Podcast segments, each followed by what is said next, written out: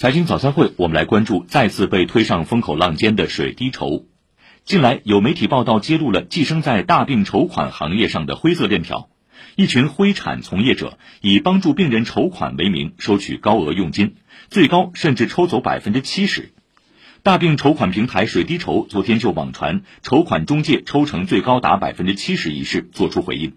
称所谓筹款中介是由部分恶意推广的第三方商业组织运作。为筹款人提供不正当筹款方式的服务，任何高于筹款百分之三点六的费用都不是平台收取。水滴筹风险监察负责人郭南阳近期也曾证实，确实存在一些机构或个人按照筹款比例收取所谓的服务费、推广费。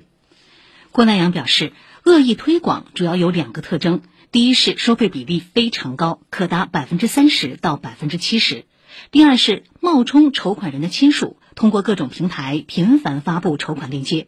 水滴筹还发现，参与选择和恶意推广合作的筹款人，大部分是多次发起过筹款的患者，他们所患疾病大多是白血病、慢性癌，治疗花费高且周期长。在多次筹款之后，患者通过自己的社交关系网已无法再筹到钱，所以明知恶意推广收取高额佣金，只能无奈接受。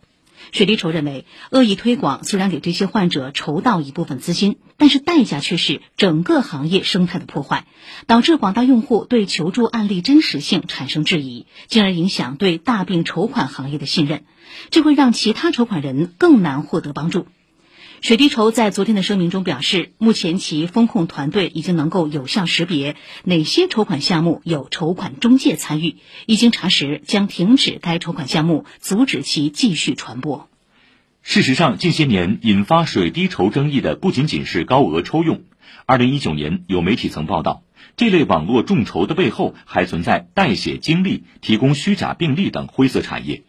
水滴筹客服曾表示。平台有专人审核材料，捐款人对材料真实性无需担心。然而，当记者用虚假材料在水滴筹、轻松筹等平台发起众筹，相关材料却能够通过审核，捐款链接均能成功发起，系统也提示可以申请提现，这明显违反了我国慈善法相关法条中规定的不得通过虚构事实等方式欺骗诱导募捐对象实施捐赠。那么，众筹平台为何会成为灰色产业链的温床？网络众筹项目为何时常爆出各种问题？我们来听律师方正宇的分析。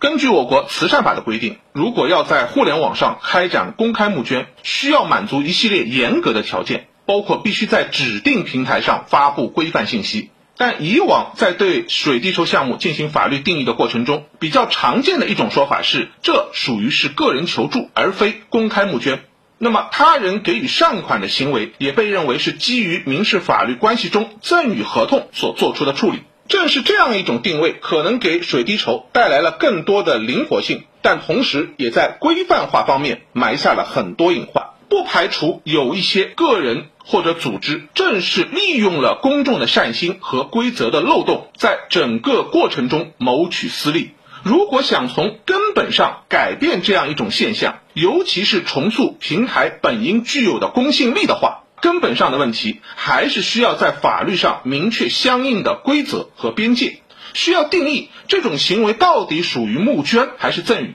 如果认为是一种赠与行为，那么相比其他类型的赠与，是否需要采取更加严格的监管标准，以及？如果违反者是否需要承担更加严重的法律责任？只有更加明确的规则，才能带来更为稳定的规范。